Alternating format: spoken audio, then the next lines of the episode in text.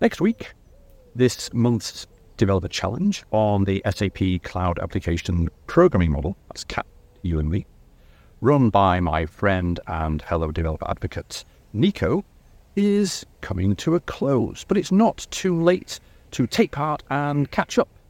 Check out Nico's original blog post and also the discussion threads on SAP Community for each of the challenges tasks.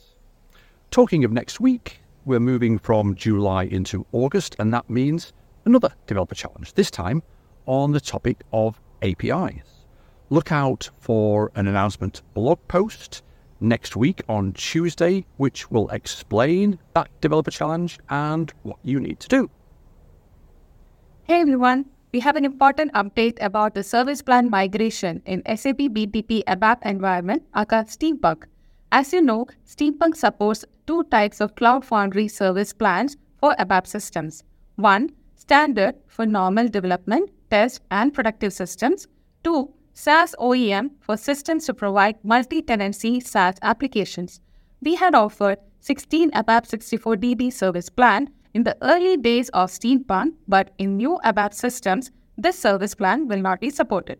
Frank Jentsch describes in his blog post the importance to switch from the old service plan to standard plan to make sure some of the plan features like the number of ABAP and HANA compute units and few others mentioned here works as expected in your ABAP systems.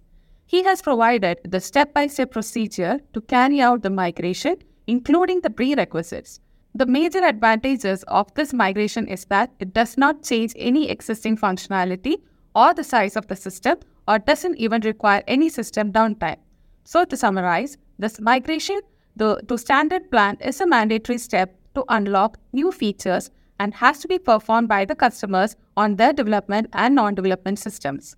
Please check out this blog post and make sure you have this item on your radar. Hello SAP developers.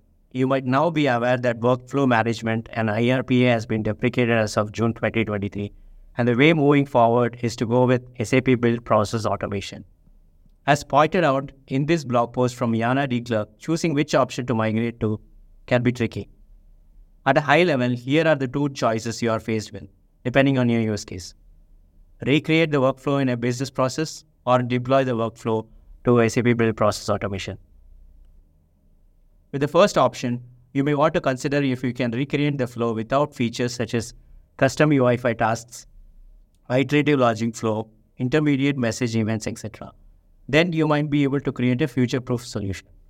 And with the second option, the existing workflow can be adapted with changes to make it work in the SAP build process automation environment. This is a less time consuming one since you don't have to rethink your entire process again. You might also have to be conscious of the versioning problem between workflow and automations and have to maintain them separately. I hope you'll be able to make a better decision on which approach to take by following the information in this blog post as well as official help documentation links provided with me. If you ask me, one of the key regular activities for any developer is learning.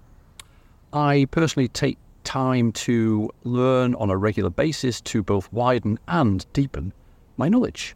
Talking of learning, there's a new SAP learning journey that we wanted to let you know about on the SAP Integration Suite called developing with SAP Integration Suite. It's about nine hours of content and it covers a general introduction to the SAP Integration Suite, managing APIs, managing cloud integration, and also modeling processes. It will also help you prepare for the certification on SAP Integration Suite. What's not to like? Check out Kirsten's blog post for all the details.